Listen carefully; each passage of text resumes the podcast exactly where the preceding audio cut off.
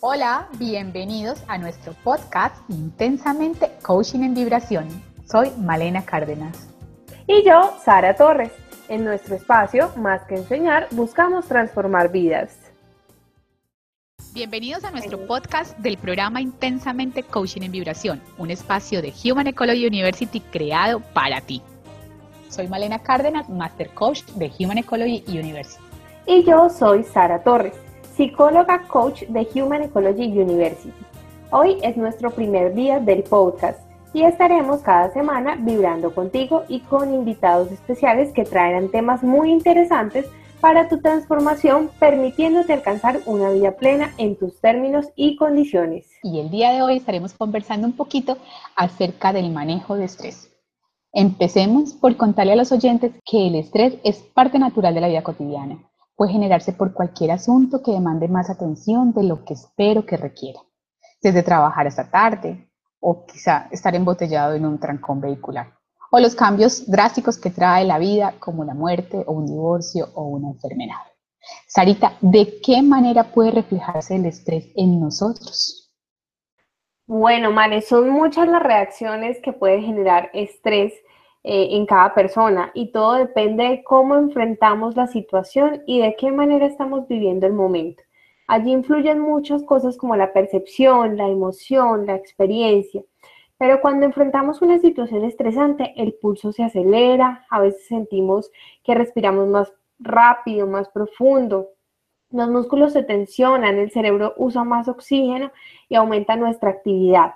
Si la respuesta al estrés dura demasiado tiempo, esto puede perjudicar nuestra salud. Bueno, pero no siempre podemos evitar el estrés en la vida. Sabemos que existen muchas maneras para afrontar estas situaciones que nos llegan y que nos generan angustia o ansiedad. Algunas de esas maneras es estar en contacto con personas que nos puedan acompañar como apoyo emocional. Tú que haces parte del área de la salud, Sara, ¿qué nos puedes recomendar para esto? Bueno, como tú dices, es muy importante pedir ayuda a los amigos, a la familia, a la comunidad o a las organizaciones religiosas que tal vez nos pueden ayudar a reducir el estrés, que es producto quizás de muchas responsabilidades laborales, familiares, tal vez actividades en el trabajo, cuidar un ser, un ser querido, tantas cosas que nos producen estrés en el día a día. Otro punto es establecer prioridades. Entonces es decidir qué cosas se deben hacer y qué cosas pueden esperar y aprender tal vez a decir no a esas tareas nuevas que muchas veces no nos sentimos capaces de hacer y que nos pueden abrumar.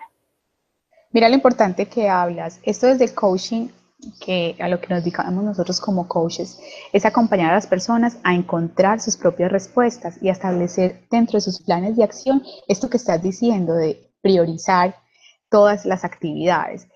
Seguramente en esos planes de acción, cuando trabajamos situaciones como esta, vamos a encontrar muchas tareas que puedan ayudarlos a gestionar esas emociones y de alguna manera empezar a ayudarse para disminuir el estrés. ¿Qué más podríamos, perdona Sara, qué más podríamos tomar en cuenta para cuidarnos en estos momentos de estrés? Sí, Male, pues es muy importante primero tomarse el tiempo para hacer las actividades relajantes que yo disfruto. Entonces podemos leer un libro, hacer yoga, hacer actividades de jardinería que tal vez ayuden muchísimo. También evitar pensar obsesivamente en los problemas, entonces enfocarnos en lo que hemos logrado y en el éxito que hemos tenido y no en eso que hubiéramos podido hacer o que no hemos podido hacer. Y tercero, hacer ejercicio con regularidad. Una caminata moderada de 30 minutos nos puede ayudar muchísimo a levantar el ánimo y a reducir el estrés estas actividades a veces salen en las sesiones de coaching y son producto de una sesión donde yo puedo trabajar el estrés y puedo generarme objetivos para poder lograr éxito y para poder fortalecerme como persona. Mira, claro que sí, es que lo que hablamos desde, desde el coaching podemos eh, intervenir en muchísimas situaciones que se están presentando y hoy, más que cualquier momento de la vida. Bueno, es muy importante esto que nos estabas diciendo, cómo podemos ayudarnos para cuidar nuestra salud mental, realizar otras actividades que nos cambien esas rutinas y así esos momentos que provocan estrés no nos afecten significativamente y por el contrario, nos movilicen con todas estas mm, tipsitos que nos estás dando. Lo valioso de conocer y integrarnos con esta serie de técnicas que nos estás dando es que nos permiten disminuir y prevenir estas reacciones que el organismo puede tener ante estos casos. Eh, reacciones fisiológicas, emocionales, conductuales, cognitivas, y que si no sabemos cómo manejarlas y gestionarlas adecuadamente, terminarán por producir quizás manifestaciones clínicas que podrían conducirnos a un agotamiento físico y mental. Pero bueno, Sara, aquí lo que quiero que nos ayudes también es qué más podemos hacer, qué otras medidas podemos tomar para afrontar eficazmente el estrés que estamos expuestos en este momento y a diario. Sí, además de lo que ya hemos mencionado anteriormente, pues para evitar esa afectación por el estrés, podemos tener en cuenta dos técnicas muy conocidas. La primera de ellas es la de relajación física. Sabemos que no es posible estar relajado físicamente mientras sufrimos una tensión emocional. Las personas podemos aprender a reducir esos niveles de estrés, de una tensión psicológica, una tensión emocional a través de la relajación física, aun cuando persista la situación pues que nos origina como la tensión. Es por eso que se recomienda que hagamos actividad física para que nuestro cuerpo se active y empiece a distraerse, por decir así, eh, con otra cosa. Y la segunda es la práctica de la meditación. Esta nos estimula cambios fisiológicos de gran valor para nuestro organismo, donde nosotros podemos ir tomando conciencia de nosotros mismos y asimismo gestionar nuestras emociones a través del aquí y del ahora. Con estas dos actividades, Malena, entonces pretendemos que la persona que está teniendo ese momento de estrés sea capaz de desarrollar una serie de actividades que le permitan concentrar la atención en esas actividades y ser capaz de desconectarse de la actividad mental como una fuente de estrés. Todo esto que nos estás contando y estas estrategias para afrontar momentos de tensión de una manera más racional y gestionar las emociones que nos tienen a controlar en estos momentos son súper importantes. Sara, muchísimas gracias. Hay algo, Sarita, muy importante y es reconocer esos signos de alarma. En mi caso, cuando tengo estrés, pues siempre se presenta un dolor de espalda o ansiedad. Y por ejemplo, en estos momentos estoy presentando una, una picazón una, eh, en las manos, en las dos manos y en las noches en los pies. Pues ya estoy eh, en tratamiento y por diagnóstico que es estrés, por eso te lo, te lo menciono acá. Porque otros signos se pueden presentar para tener en cuenta y los que nos estén escuchando los tengan en cuenta, puedan identificar si están pasando por unos procesos de estrés y que se pueden llevar a, a volverse crónicos, como lo estamos hablando. Bueno, lo primero que todo es tomar conciencia sobre esto. Entonces, como tú lo dices, es tomar conciencia y buscar la ayuda cuando se requiere. Cuando la busco, cuando siento que tengo signos o síntomas como problemas estomacales, eh, ya siento que tengo ciertos síntomas de depresión, cuando tengo fatiga, dolores de cabeza que son súper recurrentes, las migrañas son muy, muy conocidas por el estrés, la presión arterial se sube, tengo dificultad para dormir, insomnio, que la mayoría nos vemos afectados cuando tenemos una situación estresante, no dormimos problemas afectivos o de relación con mi pareja, con mi familia, con las personas con las que vivo.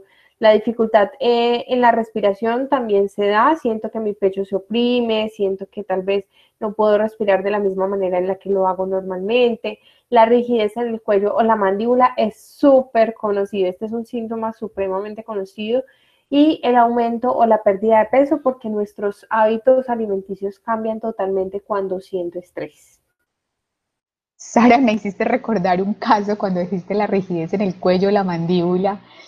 Eh, hace muchísimos años fue la primera vez que se me presentó eso, estaba trabajando, yo soy delineante de arquitectura, dibujante, fue mi primera carrera hace muchos años, y estaba trabajando y tenía tres turnos de trabajo precisamente, y se me quedó, yo digo, encalambrada la mandíbula en un lado, yo que, ah, yo estaba hablando y ah, quedé empieza, eh, bueno, como se dice, sí, generé una tensión a un, a un lado que yo en principio dije, Dios, tengo una trombosis. Pues lo primero que se me vino y bueno, yo empecé a hacer masaje en la, en la mandíbula, fue al lado derecho, inclusive me, mando de una la, mano porque recuerdo esos momentos, y se fue presentando mucho tiempo y, después empecé como a, buscar la manera de relajarme y bajar tensión, pero sí me tocaba masajearme esta, esa parte, o sea, la mandíbula para poder eh, destensionar los músculos. Pues me acordé de la mandíbula y, fue, me, me, generó muchísimo susto en ese momento y ya después eh, fui, pues como decimos, razoné o, lo llevé al momento de conciencia, identificándolo como momentos de estrés porque era por lo que me estaba exigiendo en horarios tan fuertes. Pero, pero muy, muy duro, muy, me asustó muchísimo en ese momento, quería compartirlo. Bueno, Sarita, ¿cuándo deberíamos consultar con un especialista? Porque hay muchísimos síntomas que estamos viendo, como lo hablamos también en, desde el coaching podemos trabajar en muchas situaciones, llegar a planes de acción, pero ¿cuándo es el momento de consultar un especialista? Es importante consultar con un especialista cuando nosotros ya vemos que hay uno o más de estos síntomas que está afectando la vida cotidiana, que nos está afectando en el trabajo, la vida social o la vida personal de una manera individual. Es ahí cuando experimentamos el estrés y realmente vemos que no nos sentimos con la habilidad de sentirlo y de poder gestionarlo. Entonces ya nos vemos afectados y debemos buscar a ese especialista. Claro, Sarita, y es que lo que dices ahí está el éxito del tema, sentir la emoción y poderla gestionar de manera apropiada para que no nos acompañe y perdure afectándonos en algún área de la vida eternamente. Exacto, Male. El manejo del estrés es desarrollar esas estrategias de afrontamiento para yo poder responder ante las situaciones estresantes a través de la conciencia y de la gestión de todos esos aspectos, además de esas emociones como el tiempo, el descanso efectivo, la flexibilidad, el aprovechamiento del tiempo y el manejo de la frustración. ¿A través de qué? A través de las técnicas de respiración y de relajación. Y sabes que me parece súper importante, Sara, también gestionar esas conversaciones internas que tenemos con nosotros. Nos presionamos, nos autocriticamos y nos exigimos muchísimo a nosotros mismos. Yo siempre repito la importancia de darnos permiso, darnos permiso a descansar, como tú decías antes, a respirar, darnos permiso a equivocarnos. Es que somos simples mortales, como digo yo muchas veces ser flexibles y ser compasivos con nosotros mismos. Me parece que esto es súper importante en estos casos. Lo que dices es muy importante. Siempre nos enfrentamos ante diversas situaciones y pues aquí el punto crítico es cómo estamos afrontando esas situaciones y de qué manera las manejamos. Entonces aquí la invitación es que en caso de que nos sintamos agobiados por algún momento de estrés, por algún momento donde estemos intranquilos, recordemos que nunca estamos solos, que siempre hay alguien que está dispuesto a escucharnos, a acompañarnos y que nosotros como personas en el transcurso de nuestras vidas hemos adquirido las herramientas individuales y personales para afrontar cualquier tipo de situación que llegue a nosotros. Acá lo más importante es poderlas descubrir y potencializarlas de alguna manera. Muchísimas gracias, Sara, por todo lo que nos has aportado hoy. Y como nos dice Sara, la invitación es a descubrir nuevamente todas esas habilidades que tienes para afrontar la situación. Bueno, Sarita, muchísimas gracias. Súper importante toda esta información que compartimos hoy, que compartiste con nosotros en este espacio. A todos muchas gracias por escucharnos y ojalá pues esta información haya sido útil y puedan aplicar en algún momento de la vida. Claro que sí, Male. Esperemos que podamos seguir compartiendo información tan importante con todos nuestros oyentes, ya que desde el coaching y desde otras disciplinas podemos fortalecer nuestra vida. Así es, Sarita. Bueno, no queda más sino despedirnos. Sara, un abrazo de nuevo gigante gracias, gracias, gracias a todos los que estuvieron con nosotros hasta el final y nos vemos la próxima semana con otro tema de interés. Chao, chao. Claro que sí. Muchas gracias, Malena. Chao. Chao, chao. Un abrazo para todos.